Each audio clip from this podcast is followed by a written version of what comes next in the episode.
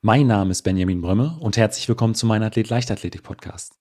In vielen Folgen geht es ja auch immer wieder um das Thema Regeneration und äh, für die meisten meiner Gäste ist Schlaf dabei eigentlich der entscheidende Faktor. Und deshalb wollte ich zu diesem Thema unbedingt mehr erfahren. Deshalb freut es mich sehr, dass der Schlaf-Performance-Coach Jan Herzog äh, in dieser Folge zu Gast ist. Wir unterhalten uns in dieser Folge zum einen darüber, wie wichtig Schlaf für die Regeneration ist, sprechen über das Thema Schlafqualität, was bedeutet das eigentlich, wie kann man Schlafqualität steigern und in der Folge gibt es auch einige Tipps, die ihr ganz einfach und ohne viel Aufwand selbst umsetzen könnt.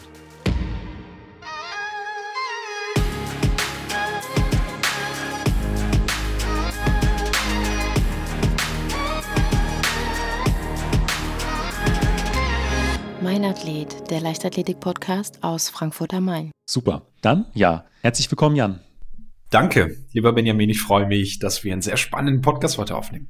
Ja, ich habe ja eben im Intro schon so ein bisschen was zu dir erzählt. Äh, du bist äh, Schlafcoach. Ähm, äh, das Wort hat man hier und da auch schon immer mal gehört. Aber was bedeutet das denn im Endeffekt genau? Ja, ich, ich würde sagen, ich bin sogar ein Schlaf-Performance- Coach oder Schlaf-Performance-Experte. Und das sind so diese zwei Dinge, die wir auch machen. Wir bringen ähm, das Beste aus der Welt des gesunden Schlafes und aus der Welt des, der High-Performance, der Hochleistung zusammen. Das heißt, wir haben Kunden, ob es nun Sportler, vor allem dann auch Berufssportler, Spitzensportler, Fußballer, äh, Basketballer, Handballer, Einzelsportler sind, ähm, Athleten, ja, und Unternehmer, Selbstständige, die sagen, auf der einen Seite, ich möchte noch mehr aus meinem Leben rausholen. Ich glaube, da ist noch was drin, einfach an Leistung, an Energie und natürlich ganz, ganz oft sagen, ich leide unter Erschöpfung, ich bin antriebslos, ich bin müde, ich bin platt, ich bin morgens nach acht Stunden Schlafen müder, als ich abends ins Bett gehe. Wie kann das sein? Ich wache in der Nacht auf, kann abends nicht einschlafen.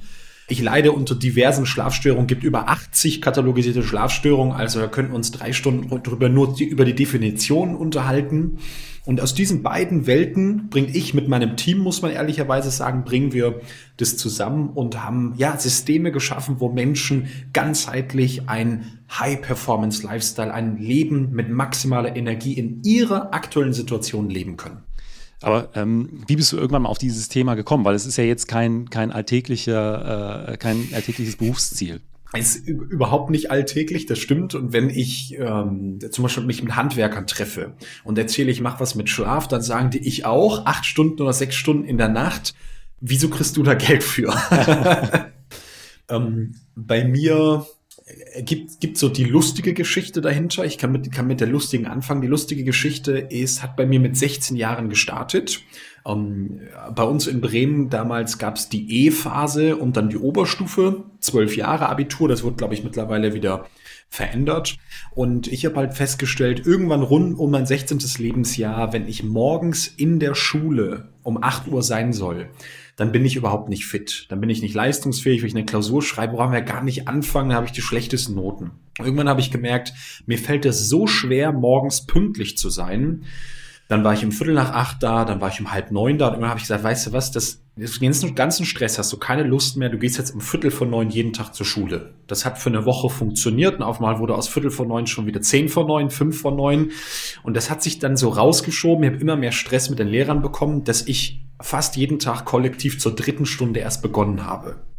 Jetzt haben wir, weißt du auch, Benjamin, haben wir in Deutschland die Schulpflicht und die Eltern, die sogar einen Teil für diese Schule bezahlt haben, weil es immer eine Zuzahlung gab. Und auf der anderen Seite die Lehrer, die fanden das alle nicht so richtig cool. Ich wurde zum Außenseiter, hab gemerkt, okay, auf der einen Seite, wenn ich morgens in der Schule bin, bin ich völlig platt. Der Tag ist gelaufen, schon morgens. Ich kriege das gar nicht hin, da, da wach zu sein. Wenn ich später komme, habe ich in meinem sozialen Umfeld Probleme und alle ächten mich. Und das Ganze, ich konnte es nicht lösen in diesen Jahren. Ja, also gibt jetzt keine Heldengeschichte. Mit 18 dann ähm, gab es das Zentralabitur in Mathe. 7.59 Uhr, 8 Uhr, die Türen gehen zu und Zentralabitur heißt, du kommst nicht mehr rein. Und ein Mensch hat gefehlt von über 100 Schülern, das war ich. Ich habe das Zentralabitur in Mathe bis um halb elf an diesem Tag verschlafen. Das heißt, man könnte sagen, die zwölf Jahre Schulzeit, die ich hatte, die hätten gipfeln sollen in Abitur. Man kriegt diesen Schein und ich habe mein Zentralabitur in Mathe verschlafen. Ich konnte es dann nachholen Aber diese, diese Story, die zeigt eben, dass ich damals schon immer mit diesem Thema Energie, Müdigkeit, Erschöpfung, Schlaf in Berührung, Berührung gekommen bin. Und dann habe ich damals einfach begonnen, mich als Personal Trainer selbstständig zu machen, mich mehr erstmal mit dem Thema Fitness, mit dem Thema Gesundheit zu beschäftigen und dann Stück für Stück das Ganze aufzubauen. Und habe ich die letzten Jahre eben auch rausgefunden, woran liegt das denn, wenn ein 16-Jähriger das nicht schafft, um 8 Uhr in der Schule überhaupt zu sein, fit zu sein. Hat nämlich dann, kann ich an dieser Stelle verraten, mit seiner inneren Uhr zu tun. Die inneren Uhr passt dann nicht mehr zur sozialen Uhr. Also sprich, äh, ähm, so, äh, was man aus äh, ja, dem Allgemeinsprachgebrauch kennt, der eine ist eine Lerche, die andere ist eine Eule. Ähm, hat, das hat, hat wahrscheinlich so ein Stück weit äh, was mit der eigenen inneren Uhr zu tun. Genau. Das, was du gerade gesagt hast, die Lerche, der Frühvogel, ja, der Frühaussteher und die Nachteule.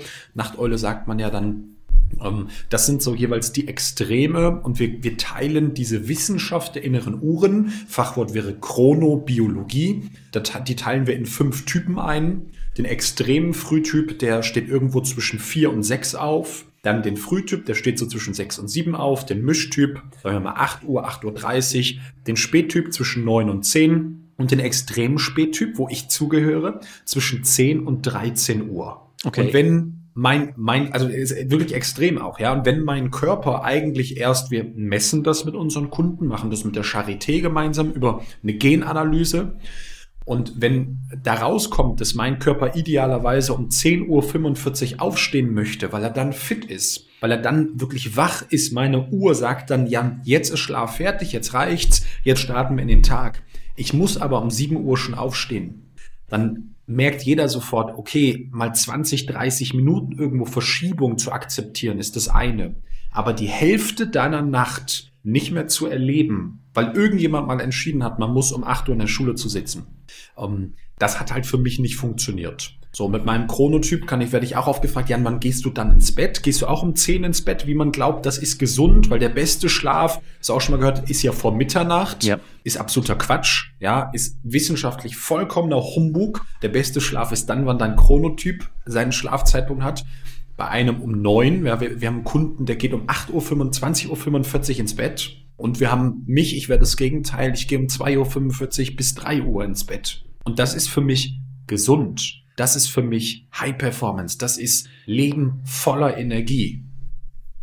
Ähm, dass äh, äh, diese Diskussion äh, mit der, mit der äh, Schulzeit beziehungsweise wann äh, der Unterricht beginnt, äh, wird ja auch immer mal wieder geführt, dass es äh, ja äh, für die meisten Schüler tatsächlich auch in, gerade in dieser Altersspanne einfach zu früh ist. Ähm, äh, deswegen, äh, wenn man dann tatsächlich noch so ein extremer äh, äh, Chronotyp ist wie du, dann kann ich mir schon gut vorstellen, ähm, wie schwierige Schuljahre das waren. Aber umso mehr, finde ich, zeigt es auch, dass das äh, bei dir äh, mehr eine Berufung als, äh, als ein Beruf ist. Ähm, äh, äh, deine Tätigkeit heute als Schlafcoach. Ähm, in, in meinem Podcast, äh, äh der, äh, bei dem ich häufig äh, Spitzensportlerinnen und Spitzensportler interviewe, ist es auch eine der Fragen, die ich am häufigsten stelle. Was machst du eigentlich für deine Regeneration? Ich habe dazu dann auch schon mal einen Einspieler gemacht zu der häufigsten Antwort und die ist Schlaf, Mittagsschlaf, also einfach ja, die Augen zu machen, sich hinlegen. Ähm, das ist tatsächlich für einen Großteil meiner Gäste ähm, das wichtigste Mittel zur Regeneration. Ähm, deswegen äh, meine Frage an dich, äh, ist diese, äh, diese äh, Verbesserung oder Verschlechterung der Regeneration auch in irgendeiner Art und Weise messbar, dass man feststellen kann, okay, wenn ich äh, meinem Chronotyp entsprechend äh, den optimal, die optimale Schlafphase äh, äh, zugrunde lege, die optimale Schlafphase nutze, ähm, dass ich dadurch weiß ich nicht, vielleicht äh, eine Stunde, zwei Stunden früher regeneriert bin, als äh, wenn es äh, suboptimal ist. Also gibt es da äh, tatsächlich auch Indikatoren dafür? Um, 100 Prozent. 100 Prozent. Was du gerade gesagt hast, sich schneller zu regenerieren, das, da reden viele von. Meine Erfahrung selbst aus der deutschen Elite, ja, das ist, ist dann meist der Fußball, ja, selbst Clubs, die in der Champions League spielen, mit diesen hatte ich im letzten Jahr zu tun die reden alle von diesen Themen. Und wenn ich dann mal so ganz bisschen frech nachfrage, ähm, äh, erklärt mir das doch nochmal, wie geht das eigentlich mit der Regeneration? Dann ist gehende Lehre. Also ich glaube, wir, ich glaube, wir können hier zwei, drei Grundlagen nochmal schaffen. Aber um das mal prägnant zu beantworten, ähm, wir gehen heute davon aus, dass wissenschaftlich gesehen 70 Prozent aller körperlichen Regenerationsprozesse im Schlaf stattfinden. 70 Prozent. Das heißt für mich wieder als sehr rational denkenden Mensch, mein Mutter ist Psychologe und sagt immer, Jan, steig doch mal deinen Verstand aus. Und ich sage, naja, Gott hat ihn mir gegeben. Ich habe ihn halt nur mal. Ähm, du nimmst zehn Flaschen Wasser und sieben davon gehören in die Nacht. Was tun aber die meisten Sportler? Kaufen sich 26 Rollen von Blackroll, kaufen sich ein Eisbad, irgendwelche Hydromassagen, dann machen sie Lymphtherapie und, und, und, und, und, und, und, und, und, und, und, um für diese 30 Prozent im Alltag maximal viel rauszuholen. Der Mensch, der das Pareto-Gesetz kennt, nämlich das die 80-20-Regel, der weiß, eigentlich wäre das schlau, wenn wir in die Nacht investieren würden. Eigentlich müsste man sagen, wenn du 10 Euro hast, dann investierst du mindestens 7, 8 Euro in die Nacht, in deinen Schlafplatz, in Ausbildung, Training, Gadgets, was auch immer, und 2 bis 3 Euro nur in deinen Alltag. Das Ganze geht weiter. Erste Zahl war 70 Prozent. Zweite Zahl ist Gesundheit. Ich habe einen äh, Mentor, der mich auch ausgebildet hat, den Professor Dr. Med Aman Jensson, ist Schlafpsychologe, der bekannteste in Europa, hat in den 80er Jahren in diesem Thema schon geforscht und das wirklich in Europa groß gemacht. Und äh, er hat viel Verbindung auch in die USA. Und dann gab es 1998 so, so ein Riesending an der ähm, Medical School von der Stanford University. Ja, und da gibt's den äh, Professor William C. Dement, ist leider vor zwei Jahren äh, verstorben. Und der war der erste Schlafforscher überhaupt, hat in den 60er Jahren schon angefangen. Und der ist 98 imitiert und hat sich hingestellt und seine Forschungsergebnisse in einem Satz zusammengefasst. Und er sagt, meine sehr geehrten Damen und Herren, in 40 Jahren Forschung habe ich keinen Faktor für die menschliche Gesundheit gefunden, der auch nur annähernd so wichtig ist wie der nächtliche Schlaf. Meine sehr geehrten Damen und Herren, wir konnten rausfinden, dass 90 Prozent aller Gesundheit im Schlaf entsteht. Das ist mal ein Wort. Das stand nächsten, das stand nächsten Tag in der New York Times und viele Wissenschaftler haben ihn zerrissen. Er war damals schon relativ alt. Ja, haben gesagt, ja, der ist jetzt senil, der erzählt Quatsch. Heute wissen wir, die Zahl ist nicht 90, sogar wahrscheinlich noch ein paar Prozent höher. Jetzt kommt die dritte Zahl und das ist die Zahl, die jeden Spitzensportler, aber auch selbstständigen Unternehmer vom Hocker hauen sollte. 100 Prozent deiner geistigen, seelischen, emotionalen, mentalen und psychischen Regeneration liegen in der Nacht. 100 für mich als logisch denkenden Menschen heißt wieder 10 von 10 Wasserflaschen. Da bleibt kein Tropfen übrig. Jeder Prozess, der da stattfindet, der ist mit dem Schlaf verknüpft, weil unser Gehirn, wir haben gerade über unsere Computer gesprochen, ja, unser Gehirn kann diese Defragmentierung, diese Informationsverarbeitung und Aufräumprozesse, die der Computer immer machen muss, uns fällt er nach ein paar Wochen auseinander, das kann unser Gehirn ausschließlich und nur im Schlaf tun. Ja, mentales Training ist unglaublich wichtig. Ja, Meditation, Klarheit, Fokus, Ruhe reinzubekommen, den Geist zu zähmen oder zu trainieren, mache ich jeden Tag. Ich liebe es. Aber psychische Gesundheit entsteht in der Nacht. Ich glaube, äh, insbesondere äh, junge Eltern und auch äh, Leute, die ähm, viel Schichtarbeit machen, können das, glaube ich, sehr, sehr gut nachvollziehen. Also ähm, dass wenn man über einen, länger Zeit, einen längeren Zeitraum, ich will jetzt noch nicht mal von äh, optimalen oder suboptimalen Schlaf sprechen, sondern einfach von ja deutlich verkürzten und äh, fast nicht vorhandenem Schlaf äh, sprechen, äh, dass das nach äh, wenigen Tagen oder spätestens nach einigen Wochen ja äh, nicht nur auf den Körper, sondern auch ganz extrem auf, auf das Gemüt und auch auf die, auf die Leistungsfähigkeit schlägt. Weil gerade auch, ähm, ich habe auch mal eine Zeit lang im, im Schichtdienst gearbeitet und da kam es dann auch vor, dass ich nachts um drei, vier irgendwelche Berichte schreiben musste. Und ähm, dass äh, ein Bericht, der dann am Tag vielleicht 20 Minuten gedauert hätte, äh, da saß ich dann nachts zwei Stunden oder vielleicht noch äh, am, am, nächsten Tag dran, einfach weil ja die Energie des Gehirns einfach für diesen Tag oder für diese Nacht aufgebraucht ist. Also das, ich glaube, da kann sich hier ein Stück weit nochmal jeder so äh, ein bisschen besser da hineinversetzen. Ähm, aber die Zahlen jetzt nochmal so zu hören, ähm, das ist schon, äh, ist schon beeindruckend. Und das Wichtige an dieser Stelle, Benjamin, ist, ähm, mein Spruch dann immer, der Fisch sieht das Wasser nicht. Ja, wenn du ins Meer reingehst, bist ein Delfin und schwimmst dann irgendwie zu einem großen weißen Hai und fragst ihn, ich habe gehört, es gibt das Meer, kannst du mir sagen, wo ich es finde? Und der weiße Hai guckt sich um und sagt, alle erzählen da immer von, aber ich weiß auch nicht, wo es ist, aber es soll gigantisch sein. Der Fisch sieht das Wasser nicht. Der Raucher erkennt nicht mehr, dass er stinkt. Der Fisch sieht das Wasser nicht, in dem er schwimmt. Genauso erkennen wir in diesem Moment gar nicht, dass so wie wir arbeiten völlig ineffizient ist. Dass unser, unser Gehirn kann nicht mehr erkennen, dass es länger braucht. Und als mir das damals bewusst geworden ist vor einigen Jahren, dann fiel mir sofort auf, okay, für wen ist das spannend? Naja, für den Menschen, der Leistung abrufen muss in seinem Leben. Und das sind wir hier bei Mein Athlet genau bei dem Thema, der Mensch, der beruflich sogar davon profitiert, wenn er mehr Leistung bringt. Und das sind, sind zwei Gruppen. Das ist der Berufssportler, der Spitzensportler und das ist der Unternehmer. Für alle anderen ist es mehr oder minder egal, hat es nicht so einen direkten Einfluss. Aber mit diesen zwei Gruppen, da haben wir gesagt, für euch ist das besonders wichtig und für euch brauchen wir die Tools. Und deshalb sind wir hier genauso richtig, um zu verstehen, wie Leistung dann entsteht und wie wir unser Leben, was immer 24 Stunden ist, viel, viel besser nutzen können, so dass, das darf ich oft erleben, 200 Prozent, manchmal 300 Prozent mehr Energie nach einem halben Jahr als Ergebnis dasteht. Deswegen meine nächste Frage äh, ist, äh, was kann man denn als Sportlerin oder als Sportler machen, um äh, die Schlafqualität zu verbessern oder vielleicht in einem ersten Schritt erstmal äh, festzustellen, auf welchem Stand oder auf welchem Niveau die, die eigene äh, Schlafqualität ist? Um, ähm, das ist so eine Frage, wie wenn man zum Steuerberater geht und sagt, äh, wie spart man eigentlich Steuern? Und der Steuerberater sagt, welchen von den 800 Tipps, die wir umsetzen, soll ich dir gerade geben?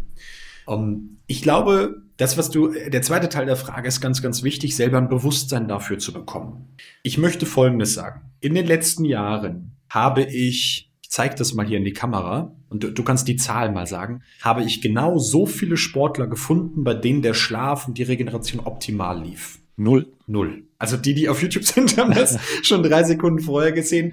Warum sage ich das? Der Sport, also jeder Sportler, der mir erzählt, das läuft schon gut, da sage ich immer, warte, wir haben ein Tresor im Büro, ich hole mal 10.000 Euro, wir machen eine Wette. Ich schenke dir die sofort, kannst dir irgendwie in deine nächste Ausrüstung oder Urlaub reinstecken. Niemals läuft es optimal. Auch in der ersten Fußball-Bundesliga läuft das nicht optimal. Auch beim, bin kein Fan, aber spielen heute Abend, beim hoch und heiligen FC Bayern läuft das nicht optimal ich habe keinen Sportler gefunden, der auch nahe dem Optimum ist. Ja, ich habe mit einem Lewandowski, mit einem Federer noch nicht gearbeitet.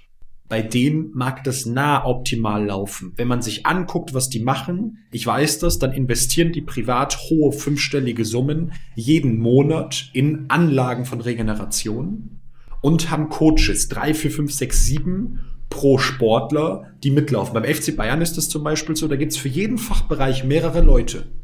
Und die Leute gucken, dass der genau das isst, was der braucht. Und dass der genau das trinkt, was er trinken muss. Und die haben dann drei, vier Masseure.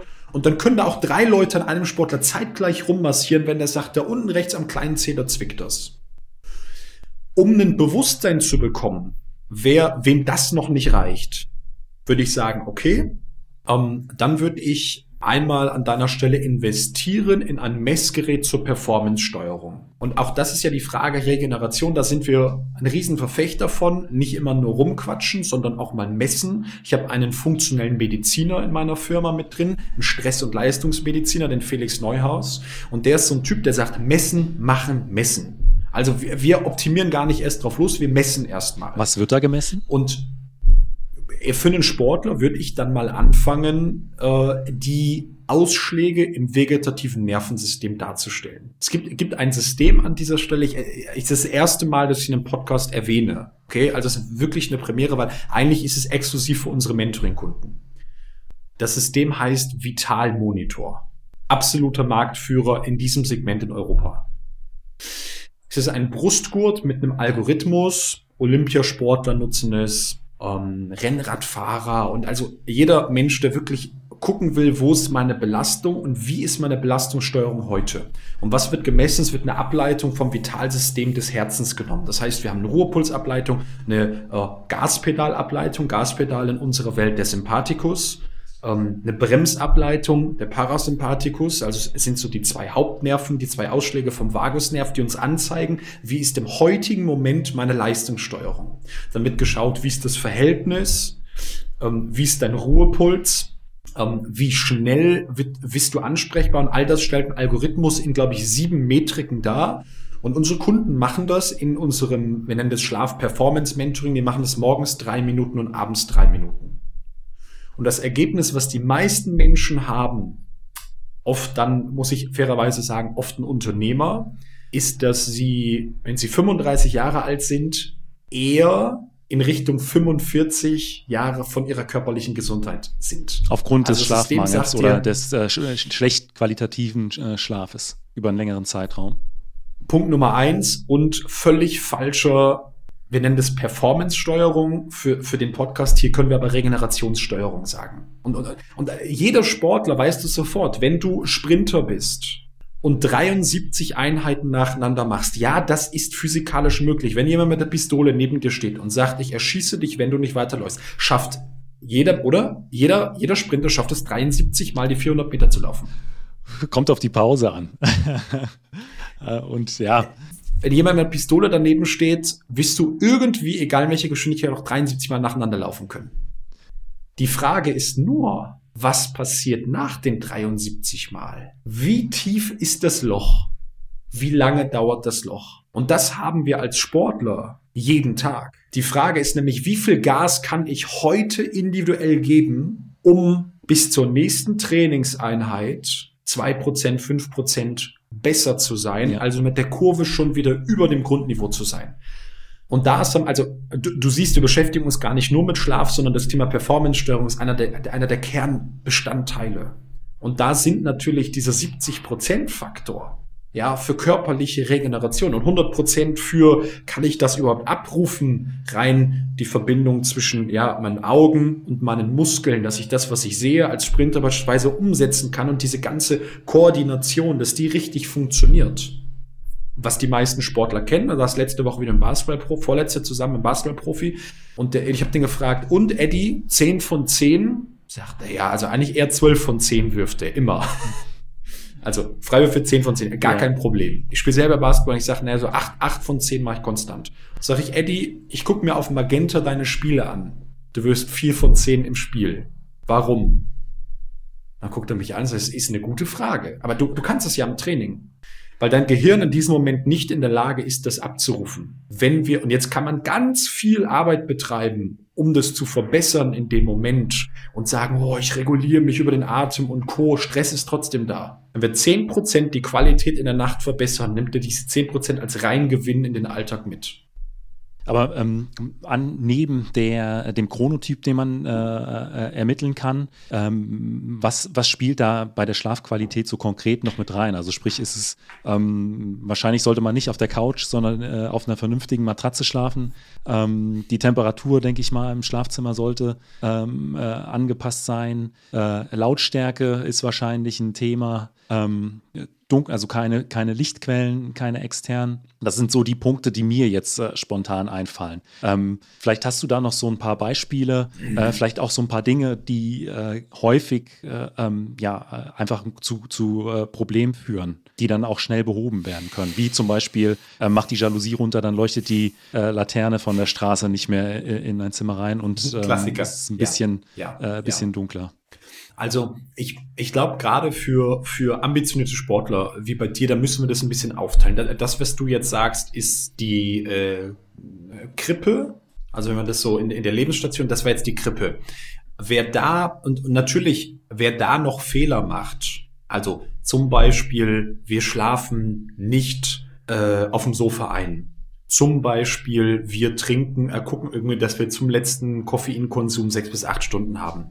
Zum Beispiel, wir ähm, haben ein dunkles Schlafzimmer. Das Schlafzimmer ist kühl. Wir haben irgendwie ein Bett, kommen wir gleich nochmal drauf, was zumindest mal nach irgendwelchen Gesichtspunkten für uns erstmal angenehm anfühlt. Und wenn nicht, beim Reinsteigen gleich sagen, Halleluja, ich muss hier wegrennen. Wir haben einen ruhigen Schlafplatz. Ja, ähm, wir haben regelmäßige Schlafzeiten. Auch da erzählen andere Schlafcoaches, die würden jetzt drei Stunden mit dir über Schlafzeiten sprechen. Ich meine, hab regelmäßige Schlafzeiten fertig. Bums. Das ist so das allerkleinste Niveau, ja? Und dann müssen wir als Sportler uns speziell anschauen, was ist biologisch im Alltag, was ist biologisch in der Nacht und was ist die Spezialanforderung des Sportlers. Und da können wir gern mal diese drei Kategorien aufmachen, weil da, da geht's dann gleich richtig in die Tiefe. Also äh, Alltag, und ich sage immer biologisch, weil am Ende ist der Schlaf ein Produkt. Und wir tun zwei Dinge. Wir wollen die Schlafstörer, Punkt Nummer eins, rausschmeißen und Punkt Nummer zwei dafür sorgen, dass unser Körper, unser Gehirn besseren Schlaf produziert. Am Ende, das ist ganz wichtig, ist es egal, ob die Katze vom Nachbarn deinen Schlaf stört oder Elektrosmog oder Kaffee vom Alltag oder das Schnarchen deines Partners, deiner Partnerin. Dem Körper ist es egal. Wenn immer Schlaf unterbrochen und gestört wird, zum Beispiel, egal durch welche Quelle, ist es suboptimal. Ja, also wir haben den Alltag biologisch, dann haben wir die nachts und auch das verstehen die meisten erstmal gar nicht, dass man das vollkommen unterscheiden muss und dann haben wir den Sportler. Du kannst gern sagen, in welcher Reihenfolge wir da vorgehen, dann können wir mal wirklich die Geheimnisse lüften. Mm, so wie du es jetzt beschrieben hast, würde ich sagen, in der Reihenfolge. Okay. Um, damit man so eine Einordnung bekommt, wenn man bei uns als Sportler mit uns zusammenarbeitet, dann geben wir dem ganzen Thema Schlaf sechs bis acht Wochen. Das sind ungefähr so zehn Stunden an Content, die wir produziert haben, der da essentiell und wichtig ist. Das heißt, nur weil ich jetzt in 20 Minuten das zusammen oder abreiße, ähm, braucht man nicht denken, oh ja, kenne ich, habe ich schon mal gehört. Am Ende ist es immer kennen, können, umsetzen. Ähm, manche Sachen hören sich leicht an, sind in der Praxis möglicherweise komplexer oder auch andersrum. Ganz komplexe Themen können ganz einfach sein. Wenn dein Chronotyp mit deinen Trainingszeiten übereinpasst, dann kann man bei diesem Thema die Podcast-Folge pausieren und eine Viertelstunde weiterspringen. Dann braucht man, man braucht da nichts drüber wissen. Die, das Problem ist immer nur dann, wenn beim Chronotyp, also bei meinem, bei meiner inneren Uhr, wenn die nicht mehr mit der Außenwelt passt. Und da würde ich dann beim Alltag biologisch mal anfangen zu untersuchen, was ist mein Chronotyp. Ja, also wann sollte ich abends ins Bett gehen? Sollte ich ins Bett gehen um 10, um 11, um 12, um 1, um 2, um 3? Irgendwo da wird es bei den meisten Menschen liegen. Das kann man am Anfang komplett kostenfrei machen über einen Fragebogen. Wir haben einen solchen Fragebogen online zur Verfügung gestellt. Wenn du magst, äh, können wir das verlinken, diesen Chronotypen-Test. Den kann man sich kostenlos herunterladen und kriegt eine Einschätzung.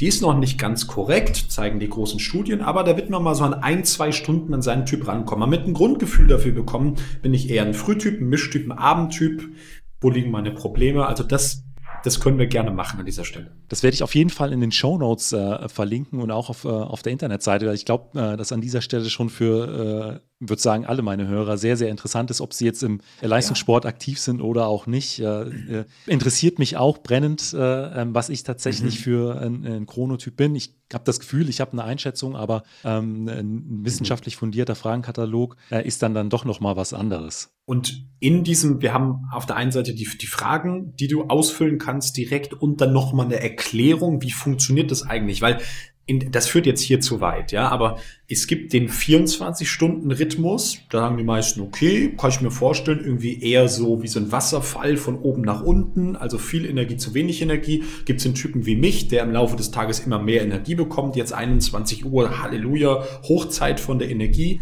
Dann gibt's so das W, ja, der kommt von viel Energie, fällt dann ab, hat den Mittag nochmal, dann gibt's das N, dann gibt's das M. Also da gibt's verschiedene Energietypen.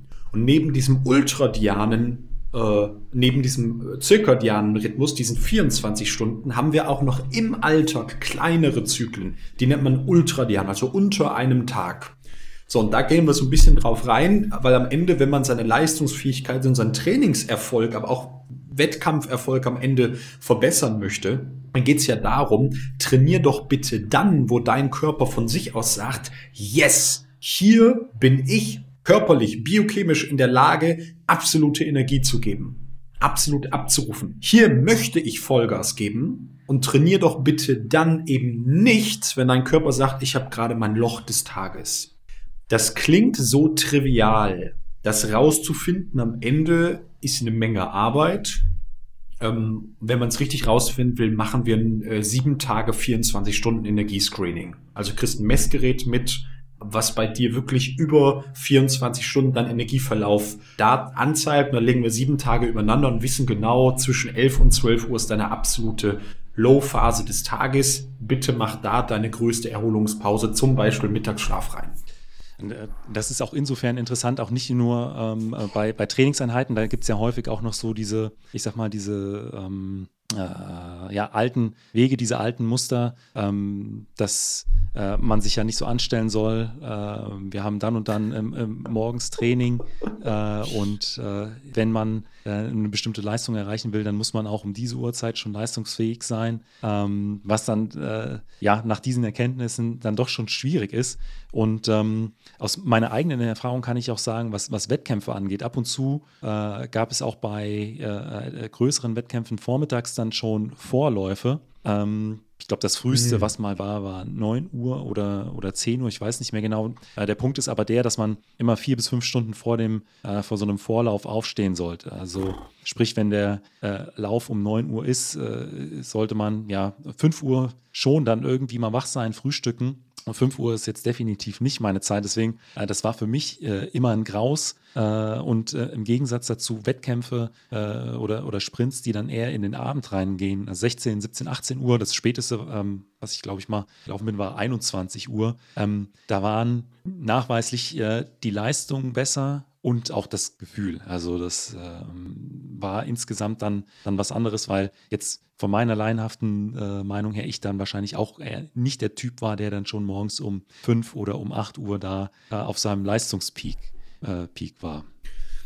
Wir haben bei dir, Benjamin, allein direkt schon mal eine Diskrepanz. Wenn wir jetzt gemeinsam, wenn wir das ein Analysegespräch führen, dann würde ich sagen, du kommst auf die Idee, um 21.30 Uhr mit mir einen Podcast aufzunehmen und wirkst so, als wärst du richtig fit, stehst aber um sieben auf. Das beißt sich 100 Prozent. Da passt okay. nichts zusammen.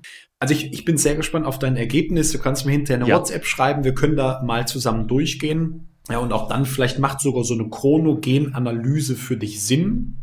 Ähm, ist dann auch in diesem, in diesem PDF da verlinkt, äh, wo man das machen kann. Ist relativ günstig, 179,90 Euro. Zupfst dir so 15 Haare raus, tust es in so ein Röhrchen, okay. schickst es ans Labor zur Charité ähm, und kriegst zwei Wochen später äh, die Antwort macht äh, ein Bekannter von mir, hat ein Unternehmen da gegründet mit dem Professor Kramer, dem bekannten äh, Chronobiologen von der Charité. Das ist, das ist ganz toll. Was du gerade gesagt hast, ist ein ganz wichtiger Punkt. Ähm, über den Tag verteilt, und auch das muss man verstehen, das klingt wieder trivial. Ich habe ein Jahr gebraucht, das mit Menschen zu untersuchen, dass ich relativ haargenau nun mit Menschen Energie Analysen, also Performance-Alltagsanalysen verankern. Wie verteilt sich deine Energie im Laufe des Tages? Das ist so eine unserer großen Errungenschaften, wo Menschen sagen, allein wenn ich nur das umsetze, kann ich mit gleichem Leben 50 bis 100 Prozent mehr Output rausholen. 50 bis 100 Prozent mehr Produktivität für den Unternehmer. 50 bis 100 Prozent mehr Leistung. Ähm, wenn wir dann sprechen über spezielle, spezielle Angelegenheiten des Sportes, bin ich mir sicher, dass wir 20, 30 Prozent auf die Metriken der Sportart, zum Beispiel Antritt im Fußball, Koordination und was auch immer. Ja, also gibt es Treffergenauigkeit, gibt sogar große Studien von der von der Stanford. Was man Verletzungsprophylaxe würde ich noch mit reinschmeißen. Mega Thema. Und man muss das verstehen. Unser Körper, nochmal für jeden, unser Körper läuft in einem 24-Stunden-Rhythmus ab. Und alle Systeme oder nahezu alle Systeme laufen immer an der gleichen Uhrzeit los. Um Leistung zu bringen, muss dieses Zusammenspiel ideal sein.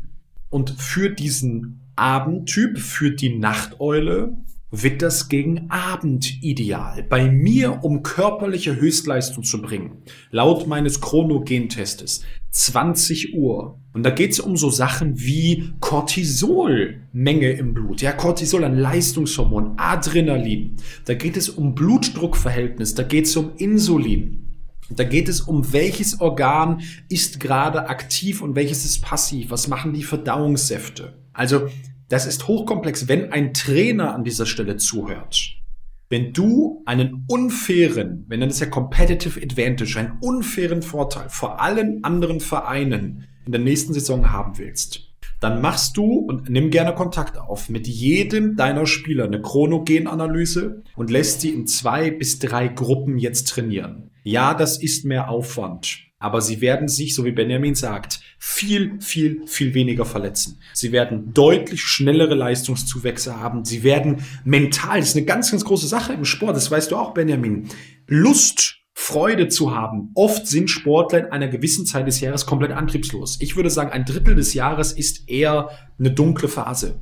auch da kommen manchmal Sportler auf uns zu und sagen, boah, aktuell, ich gehe zwar aufs Feld drauf, aber irgendwie weiß ich nicht, mir fehlt so der innere Drive. Das hat ganz viel zu tun mit der Chronobiologie. Lebst du das Leben in den Phasen, wo dein Körper da ist oder eben nicht? Und wenn ein Sportler das tut, und in einem Mannschaftssport ist immer schwierig, selbst in der Bundesliga wird das nicht getan. Und ich sage mir, wie könnt ihr nur? Man macht zwei oder drei Gruppen, ihr habt sowieso genügend Mitarbeiter. Und dann die erste Gruppe fängt um 8 Uhr an zu trainieren, die zweite um 9.30 Uhr und die dritte um 11 Uhr. Und automatisch verändern sich alle anderen Faktoren mit. Also man kann nicht betonen, also nicht oft genug betonen, wie wichtig dieses Thema Chronobiologie ist. Ist das, äh, bevor ich noch, äh, ich habe da noch ein paar andere Punkte zu aufgeschrieben, ähm, Stichpunkt noch mal kurz äh, Chrono. Ähm Biologie ist es auch ein Stück weit abhängig von den Jahreszeiten, weil ich sag mal, gerade bei uns äh, hier im nördlichen Mitteleuropa ähm, hast du ja im Sommer ganz andere Tageslängen, also ganz andere äh, äh, Tagesdauern als, äh, als im, im Winter. Also spielt das äh, oder hat das eine Auswirkung auf die innere Uhr, ob der Tag jetzt ähm, 16 Klar. Stunden lang ist oder die Sonne nach äh, 8 Stunden oder ähm, aufgrund ja, schlechten Wetter dann fast überhaupt nicht zu sehen ist. Also ich habe zumindest ich bringe mal so ein bisschen die eigene Erfahrung mit rein, äh, das Gefühl, dass, Wichtig, ja. äh, äh dass bei mir zumindest im Winter äh, schwieriger dann tatsächlich ist, auch äh, ja, früher aus dem Bett zu kommen als, äh, als, als, im, als im Sommer und ich da auch ja, nicht so schnell im, im Schlaf regeneriere. Ich bin ja eher ein, ein Lehrer, ein Berater, ein Mentor als ein Coach. Ja, wir machen, ich mache mal eine Coaching-Frage. Ich frage dich, Benjamin, ist ganz richtig, was du wahrnimmst. Ja, im Winter fällt es dir schwerer. Worauf könnte man das zurückführen? Ich würde es auf äh, die äh, wenige, auf die wenigen Sonnenstunden zurückführen. Also, dass die Tage an sich äh, kürzer sind als im, als im Sommer. Ich merke, vielleicht sollte ich doch mehr coachen. das äh, hast du perfekt gesagt. Genau das ist der Punkt. Ähm, unserer innerer Typ ja, also unsere innere Uhr, die synchronisiert sich, wie kann es auch anders sein, durch drei Hauptfaktoren. Der wichtigste ist das Licht. Über Rezeptoren in unseren Augen kann unser Gehirn erkennen, welche ungefähre Tageszeit es ist, weil das Licht sich von seiner Frequenz, von seiner Farbe von morgens nach abends verändert. Dann haben wir natürlich noch äh, Ernährung. Ja, ist irgendwo klar, dass man nachts nicht isst. Es sei denn, man hat so eine Schlafstörung, gibt's auch. Ich stehe auf, Schlafwandel und hau mir, hau mir ein Glas Nutella rein. Auch da habe ich schon Leute kennengelernt, die haben sich dann nachts eingeschlossen. Der, also man erlebt Sachen, du ist der absolute Oberhammer. Der wahrscheinlich erzählen jetzt drei deiner Zuhörer auch, habe ich auch, bin nur dabei wach. Ähm, und Bewegung ist es natürlich. Auch in der Nacht bewegen wir uns nicht. Daran erkennt unser Körper, okay, irgendwie ist jetzt Alltag. Also du kannst ja dem Gehirn, gibt die, die Master Clock Big Ben, ja, Supergas Macho Nucleus, heißt das Ding in unserem Gehirn. Dem kannst du ja nicht sagen, hallo, ich bin jetzt wach. Hallo, äh, mach mal eine Stunde später heute. Also das ganze System, dieses 24-Stunden-System ist ein hochkomplexes und ganz, ganz wichtiges. Ohne das würden wir binnen weniger Tage komplett auseinanderfallen. Also woher soll unsere Verdauung denn wissen, wann es anfängt? Ja, wenn du nachts um drei irgendwie dein großes Geschäft verrichten musst, für die Schlafqualität nicht so richtig gut. Ja. In der Nacht ist die Verdauung aus, ausgeschaltet. Deshalb sagen wir ja ganz oft so eine ganz einfache Regel, die Abendmahlzeit sollte leicht sein und darf ruhig drei Stunden vom Schlaffenster, äh, vielleicht auch vier individuell vom Schlaffenster weg sein. Ja, weil das Verdauungssystem in der Nacht keine Leistung bringt.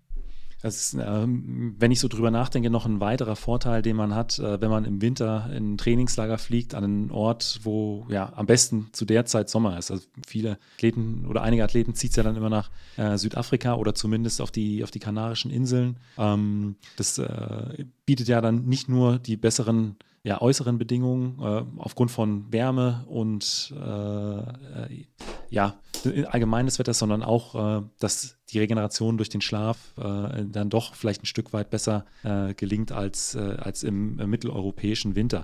Was ich aber darüber hinaus auch immer häufiger mitbekomme, ist, dass ähm, einige Sportlerinnen und Sportler in Decken, Kissen äh, und auch Matratzen investieren und diese zum Teil auch mit in Trainingslager, mit auf Wettkämpfe etc. Äh, pp. mitnehmen. Äh, ist das tatsächlich auch so ein Punkt, der äh, bei der Schlafqualität mit, äh, mit reinspielt, dass ich da ähm, die richtige Decke äh, immer dabei habe oder das richtige Kissen?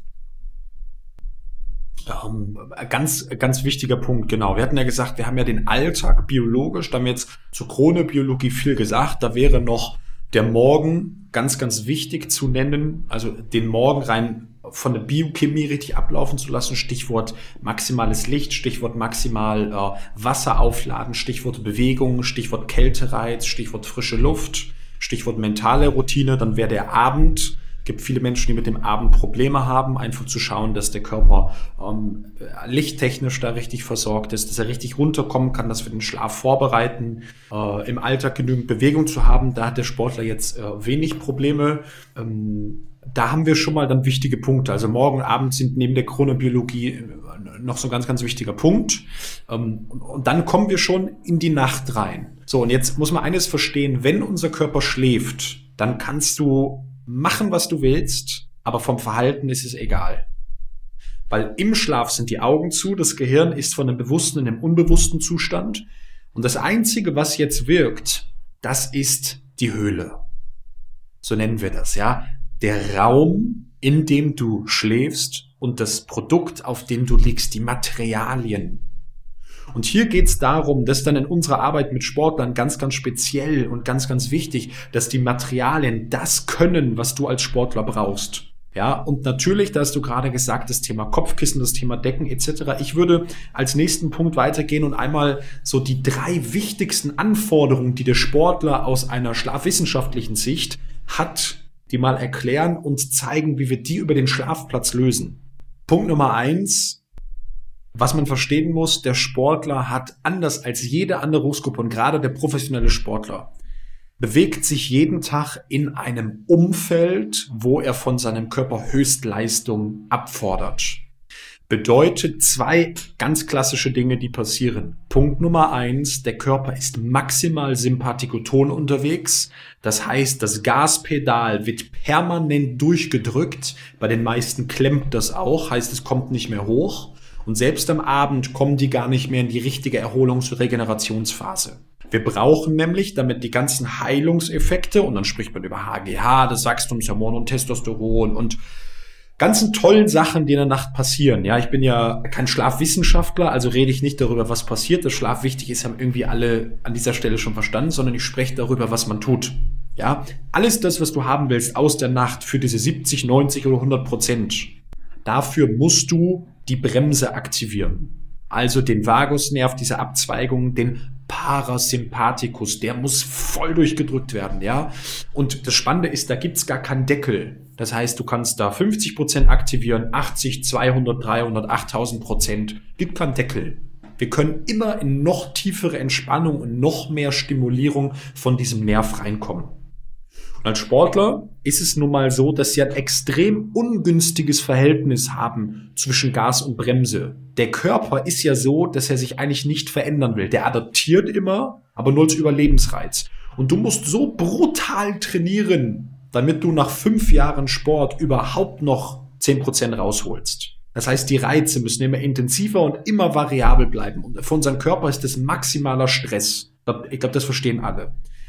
Heißt, Sportler, gerade Spitzensportler, ist in einem absoluten Stressumfeld. Das tut Punkt Nummer zwei hormonell ein völliges Ungleichgewicht. Und da sprechen wir vor allem über Cortisol. Dann hat der Sportler meist am Nachmittagabend noch eine Trainingseinheit und ich denke da wieder an Handball, ich denke an Basketball, an Fußball. Wenn man zweimal am Tag trainiert, hast du einen Vormittag, einen am Abend. Und für den Sportler an sich ist es sowieso schon deutlich schwieriger, hochwertigen Schlaf zu erzeugen. Und jetzt haben wir eine Therapie, die dafür sorgt, dass von außen das Nervensystem runterfährt. Und Punkt Nummer zwei, dass die Stresshormone abgebaut werden. Punkt Nummer drei, der Erholungsnerv aktiviert wird. Also die Frage ist nicht nur, was kann man so tun, sondern wie kann man als Sportler zusätzlich seine ganze Erholung steigern. Und für den, vor allem für den Spitzensportler, und das sehen wir gerade beim FC St. Gallen zum Beispiel, da ist das im Januar alles eingeführt worden, 28 Fußballer sind ausgestattet. Man muss sich mal angucken, wie die die letzten Spieltage spielen. Absolut unglaublich. Also gerade jetzt wieder ein ganz, ganz aktuelles Thema. Und da sprechen wir allgemein darum, dass das Schlafumfeld dem entspricht, was der Sportler braucht. Und wo ich gerade drüber gesprochen habe, über, über das Nervensystem, ja, und über das Cortisol da ist die beste Lösung für den Sportler, dass er sich tagsüber erdet und tagsüber geerdet schläft. An dieser Stelle, ich weiß nicht, inwieweit ihr euch im Podcast oder du dich allein mit dem Thema Körpererdung als Therapie schon auseinandergesetzt habt. Bisher noch gar nicht. Deswegen äh, da vielleicht noch mal so ein, zwei Worte dazu. Was verbindest du, Benjamin, ist auch spannend für mich, mit dem Thema, wenn ich sage, man schläft geerdet? Gute Frage. Äh, man sollte möglichst niedrig schlafen, nicht in einem äh, Doppelstockbett jetzt. ich, ich, weiß es tatsächlich nicht. Also. Ja, ähm, ist, ist, super Feedback für mich auch. Ähm, man hat herausgefunden, dass unser Nervensystem, also ich habe gerade erklärt, Gas und Bremse, Sympathikus, Parasympathikus, da habt ihr hoffentlich im Podcast schon drüber gesprochen, oder? Ähm, wurde mal angeschnitten, aber noch nicht in der Tiefe. Deswegen. Äh okay. Also äh, nochmal zum Verstehen, alles, was aktiviert, was Leistung bringt, ist der Sympathikus, das Gaspedal. Und das tut dann so Sachen wie Blut von den Organen weg, rein in die Muskulatur. Weil sind wir uns alle einig, wenn wir irgendwie so einen äh, Fußball in den vor Elfmeter ins Tor schießen müssen, wäre das gut, wenn das Blut jetzt nicht in der Milz, sondern im Quadrizeps, Beinbeuger und der Wade wäre. Gluteus Maximus, ja, das wäre wär großartig. Dafür brauchen wir den Sympathikus. Abends, um uns zu erholen, brauchen wir aber das Gegenteil. Das fällt dem Sportler, habe ich auch gerade gesagt, extrem schwer, weil er im Laufe des Tages so ein riesen, wie, wie so eine falsche Waage, so ein riesen Dysverhältnis hat. 90 Prozent Aktivierung Stress auf hormoneller Ebene. Jetzt hat man herausgefunden, wenn wir als Menschen barfuß auf der Erde stehen, also, und da haben wir das nicht tief liegen, sondern geerdet sind, barfuß, dann findet ein ganz außergewöhnliches Phänomen statt, nämlich unser Nervensystem beginnt nach vier Sekunden sich zu regulieren und runterzufahren. Und diese zwei Achsen, die kommen ins Gleichgewicht. Womit, womit hängt das Jetzt zusammen? sagt der- Durch äh, Nährrezeptoren in, de- in, de- in den Füßen? Ähm, dass das so ist, hat Sebastian Kneip 1700 Schieß mich tot schon vermutet. Das hat man in den 60er, 70er, 80er Jahren äh, auch immer schon gesehen. Man hat gesehen, die Menschen schlafen schneller, die erholen sich besser, die haben weniger Verletzungen, die heilen schneller, haben weniger Einschlafprobleme, schlafen besser durch, Schlaftiefe. Man konnte nicht sagen, woran das liegt. Man hat das in den letzten 30 Jahren erst wissenschaftlich entdeckt. Es liegt an einem Austausch von Potenzial, also ein bioelektrisches Phänomen. Unser Körper ist mit immer mehr Stress, ist er immer positiver geladen, ja, immer mehr positive Ionen. Und die Erdoberfläche ist sehr, sehr, sehr negativ geladen, freie negative Elektronen. Und die tauschen sich aus. Das ist so, das kennt jeder, ja, Handy-Ladegerät stecken wir in die Steckdose und jetzt kommt da Strom, also Elektronen und Ionen raus, die gehen in den Akku und laden den auf. Jeder kennt das auch, wenn man einen gewischt bekommt. Das ist eine Schockentladung. Du weißt, was ich meine, auch Ja, mal so, ja. oh, weil man, man sagt, ich bin aufgeladen. Das ist tatsächlich technisch das, was passiert. Und wenn unser Körper jetzt barfuß, nicht mit Schuhen, weil die Schuhen haben eine Gummisohle, ja, sondern barfuß auf der Erdoberfläche, Rasen, Sand, Wasser, völlig egal, steht, dann nehmen wir freie Elektronen auf und die Gesamtspannung gemessen in Hertz, ja, die sinkt in unserem Körper. Und schon eine halbe Stunde barfuß gehen zeigt wissenschaftlich gesehen enorme Effekte auf den Schlaf in der Nacht. Nämlich besseres Einschlafen, weniger Aufwachen in der Nacht, tieferen Schlaf, mehr Melatoninbildung und vor allem dieses Stresssystem, das reguliert sich besser. Jetzt ist es im Winter, hast du vollkommen recht, wahnsinnig schwierig, irgendwie eine halbe Stunde sich in den Garten zu stellen, weil, sind wir ehrlich, ist relativ kalt. Und jetzt hat mein Mentor 1983, 1984 überlegt, wie kann man die Erdung denn in den Alltag holen? Jetzt gibt es zwei Möglichkeiten. Du stellst dein Bett raus in den Garten und stellst einen Fuß auf die Erde und bist damit geerdet. Die ganze Nacht. Ist wieder schwierig, weil wir haben uns alle daran gewöhnt, in Häusern zu schlafen und so, ja. Ähm, muss man, ist eine super Erfahrung, mal im Garten zu schlafen mit einem Bett. Also, gibt Leute, die verkaufen das für 300 Euro die Nacht. Ich sag dann, bau dein Bett ab, stell das halt in den Garten und mach das selber. Und die Idee war dann, wir schaffen eine Auflage fürs Bett. Die kann man heute auch mitnehmen. Die Sportler nehmen die mit auf die Reisen, überall dahin, wo du gesagt hast.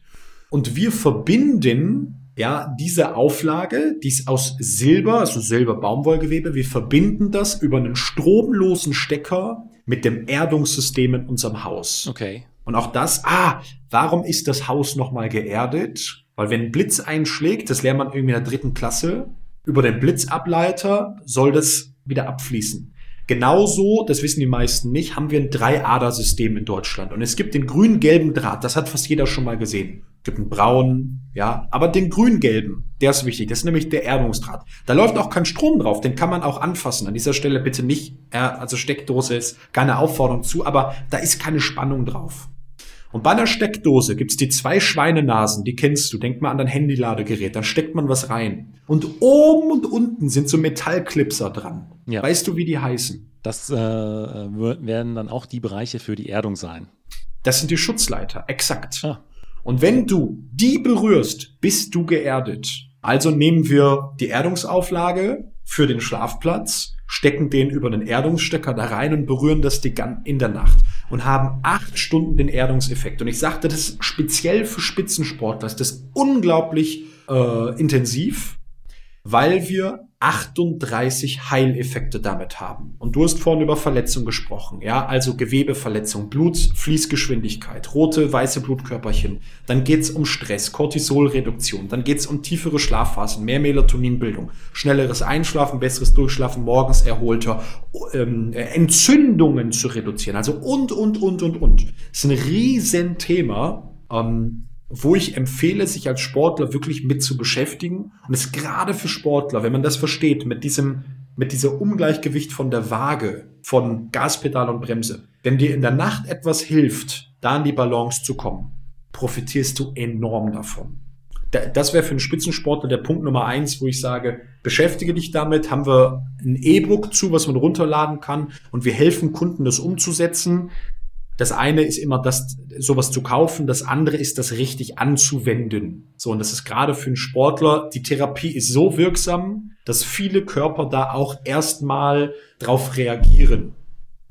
Im positiven oder, oder, oder negativen Sinne? Sowohl als auch. Wenn dein, wenn dein Dysverhältnis zwischen Parasympathikus und Sympathikus extrem, äh, extrem falsch ist, ja, und jetzt bringen wir unseren Körper mal in eine richtige Erholung. Zum Beispiel mal so eine 120 Grad Sauna. Das ist einmal Gas rauf und dann hängt sich so ein 5 Kilo Mensch, äh, 5 Tonnen Mensch an deine Bremse und zieht die einmal runter. Das macht 120 Grad Sauna. Machst 120 Grad Sauna plus Eisbad.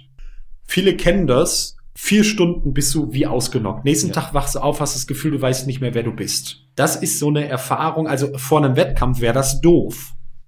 Das ist so eine Erfahrung. Das ist mal den Parasympathikus mal so von 200 kmh auf null in vier Sekunden runter. Quasi die Vollbremsung. Das ist auch nicht gesund. Vollbremsung ist auch nicht gesund. Deshalb darf man gerade als Sportler und wenn da Verantwortung dran hängt, weil du, weil für Wirtschaftlichkeit dahinter hängt, ähm, deshalb haben wir uns darauf spezialisiert, die Leute dann auch zu betreuen.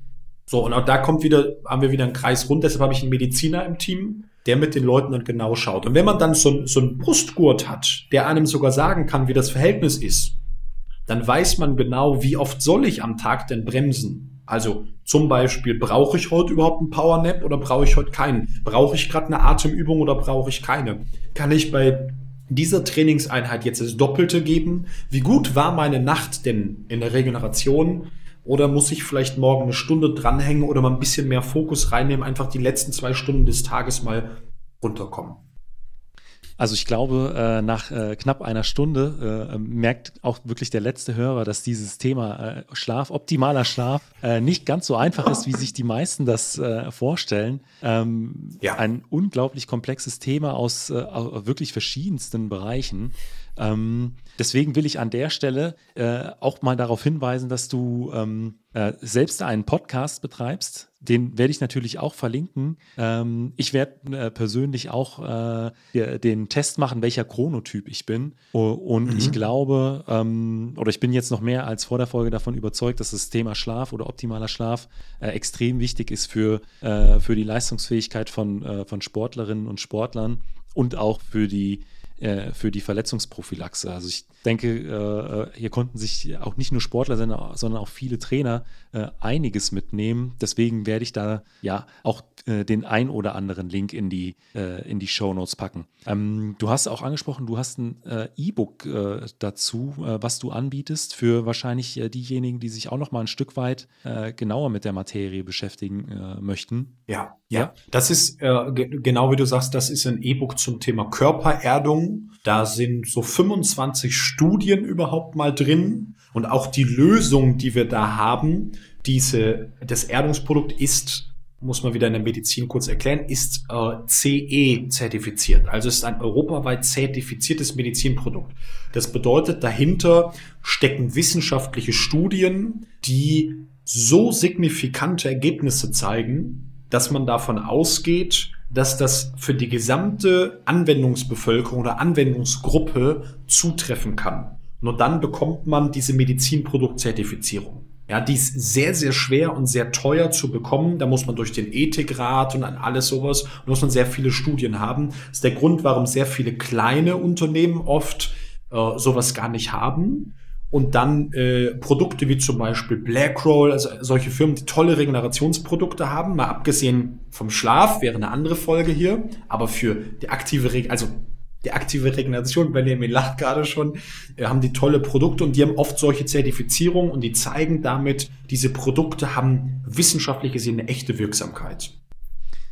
Also, das kann man, kann man sich gerne unter Downloads findet man das, wir können das verlinken und dann kann man sich in das Thema ein bisschen äh, ein, einlesen, einarbeiten und dann äh, nächste wichtige Schritt ist immer, das umzusetzen. Ähm, aber was sind denn vielleicht so ähm, ja, zwei, drei ganz einfache Tipps, die du Sportlerinnen und Sportlern äh, mit an die Hand geben kannst? Ja.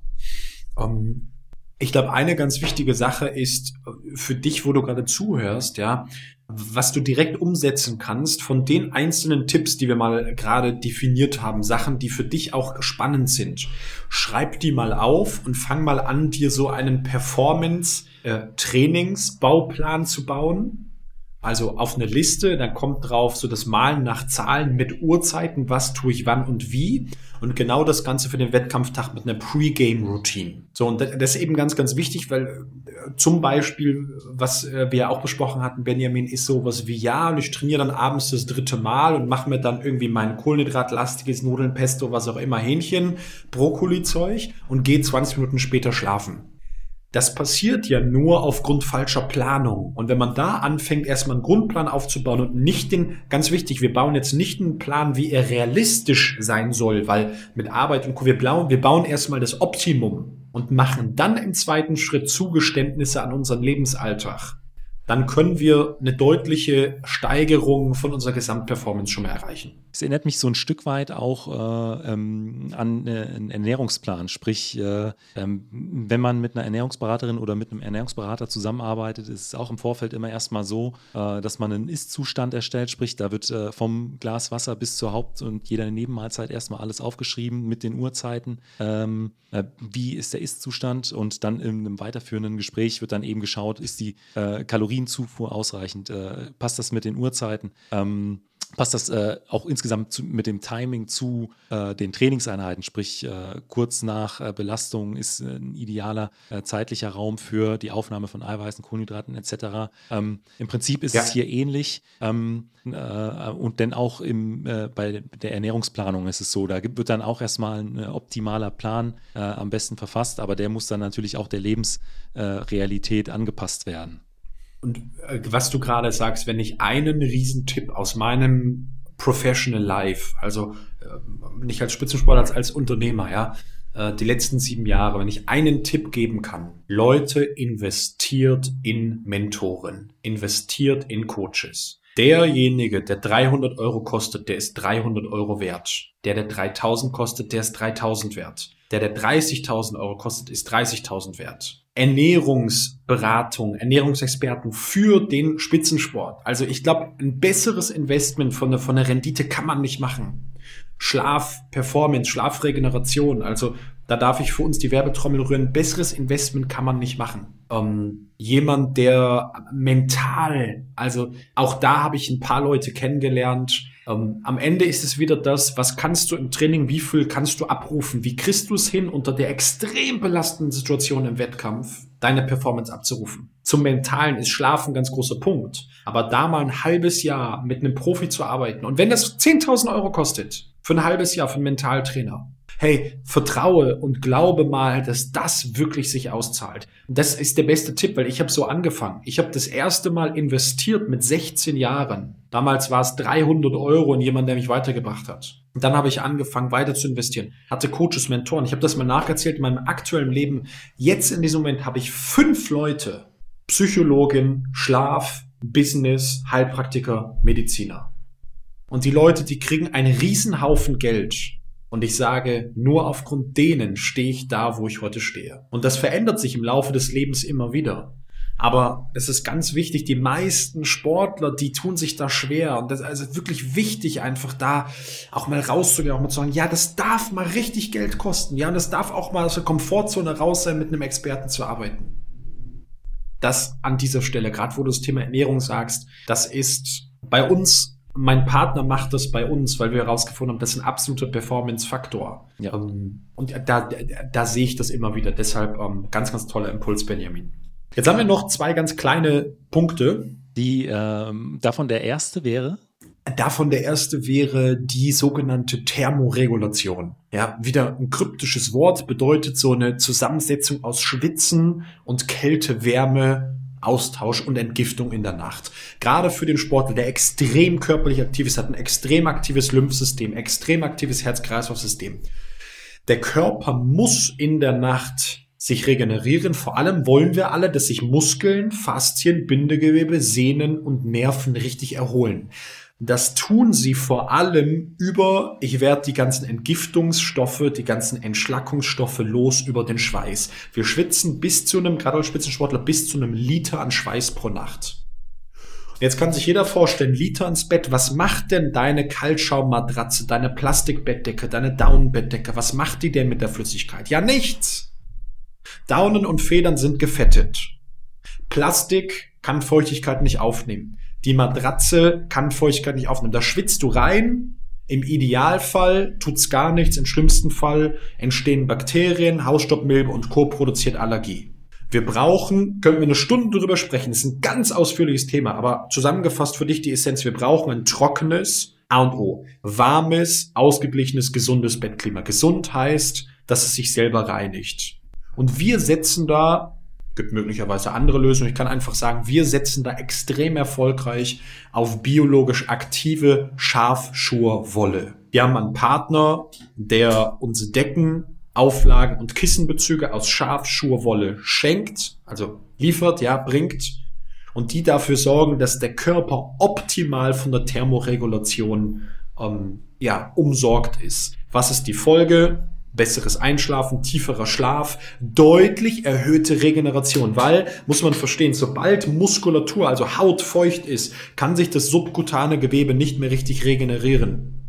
Deshalb brauchen wir etwas, was die Feuchtigkeit von der Haut abnimmt. Und anders als ein Handtuch, das kennen wir alle, das Handtuch macht das hervorragend aus Baumwolle, aber das bleibt dann über acht bis zwölf Stunden nass. Das als Bettdecke zu nehmen, funktioniert nicht. Deshalb Ganz, ganz wichtig zur Thermoregulation für den Spitzensportler, Schaf, Schur, Wolle. Einfach weil sie das äh, äh, ideale Klima erzeugt und eben auch die Feuchtigkeit abtransportiert, um es jetzt mal auf zwei äh, Punkte runterzubrechen. Und Punkt Nummer drei, mit der Schafschuhwolle, die wir arbeiten, die ist chemisch nicht behandelt. Das heißt, alles, was du an Gift reinschwitzt, über 100 Toxine, hat keiner eine Vorstellung. 100 Gifte sind im Schweiß drin die werden durch das Lanolin, durch das Wollfett verstoffwechselt. Heißt, du kannst eine Decke acht bis zehn Jahre nehmen, tust die in Reisebeutel, nimmst die überall hin mit. Ich, wenn ich eine Nacht ins Hotel gehe, meine Frau lacht mich immer aus, habe ich mein Kopfkissen dabei und meine Decke dabei. Immer, immer, immer. Wenn ich ein paar Nächte ins Hotel gehe, ab drei Nächten nehme ich meine Erdungsauflage mit. Das ist mir dann zu anstrengend, das irgendwie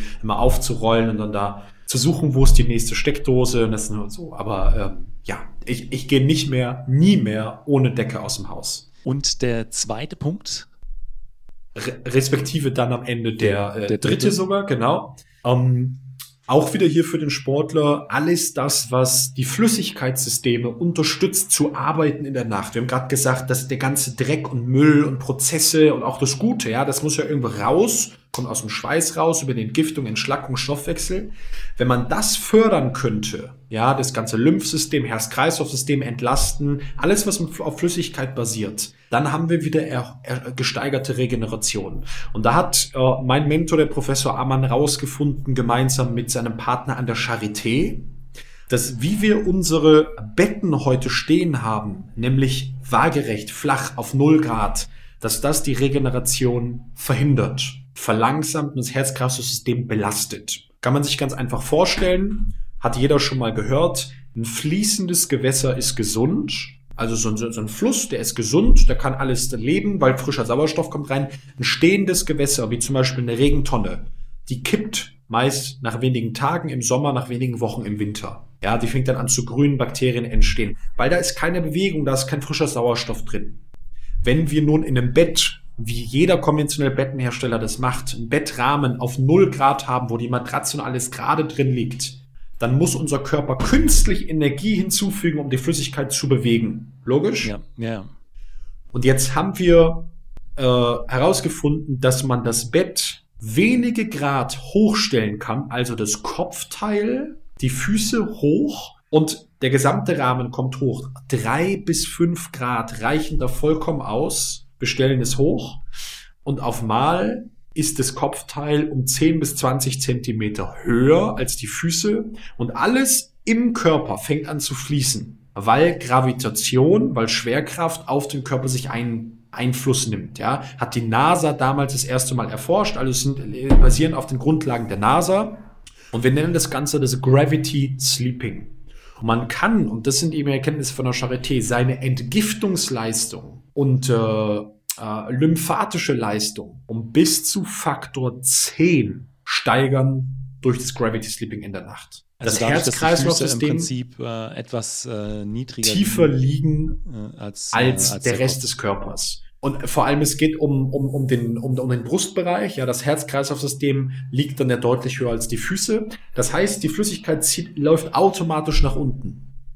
Wie setzt man das um? Ganz am Anfang, bevor man anfängt, irgendwas umzubauen, du fährst in den Baumarkt, holst dir drei Grad Klötze. Drei Grad sind 10,5 Zentimeter auf zwei Meter Länge. Also es geht um Steigung und Gefälle, ja. 10 Zentimeter hohe Klötze, legst die unter die Füße, und wirst merken, auch da haben wir wieder einen Report zu und da kann man mal ein bisschen reinschauen. Online findet man tolle Sachen zu. Du wirst einfach merken, dass deine, dass du weniger Schlaf brauchst wahrscheinlich, dass du in der Nacht, wenn du es vorher musstest, musst auf Toilette, ja, Toilettengang reduziert sich. Um, ähm, du bist morgens fitter, bist erholter, stehst frischer auf. Auch das wieder eine Sache von außen therapieren und einwirken. Ähm, was ich mir aber vorstellen könnte, dass das für äh, viele erstmal ungewohnt ist, ähm, dann tatsächlich in so einer Neigung zu schlafen. Also ähm, da, äh, wie wir es auch im Vorfeld äh, oder an vorheriger Stelle schon mal angesprochen haben, äh, dass äh, man definitiv einen Effekt hat. Aber ich glaube, dass das bei dem einen oder anderen dann vielleicht auch ähm, ja, über, über mehrere Nächte erstmal erfolgen soll, äh, damit man sich an diese wahrscheinlich schon erstmal ungewohnte Schlafsituation gewöhnen kann. Also wir haben jetzt in unserem beruflichen Umfeld mehrere zehntausend Menschen, die das machen, das Gravity Sleeping. Also da sind schon ganz gute Datensätze hinter. Und ja, du hast recht, 10,48 Zentimeter sind drei Grad, 19,2 Zentimeter sind fünfeinhalb Grad auf zwei Meter. Ähm, Menschen mit Schlafapnoe, Schnarcherkrankung und Co. sollten in den höheren Bereich gehen. Auch das hier ist keine medizinische Beratung. Wenn man solche Erkrankungen hat, wie eine Schlafapnoe oder was auch immer, machen wir es gemeinsam mit uns und dem Schlafmediziner. Also du siehst, wir betreuen die Leute ja. wirklich da sehr, sehr intensiv, wenn man das braucht.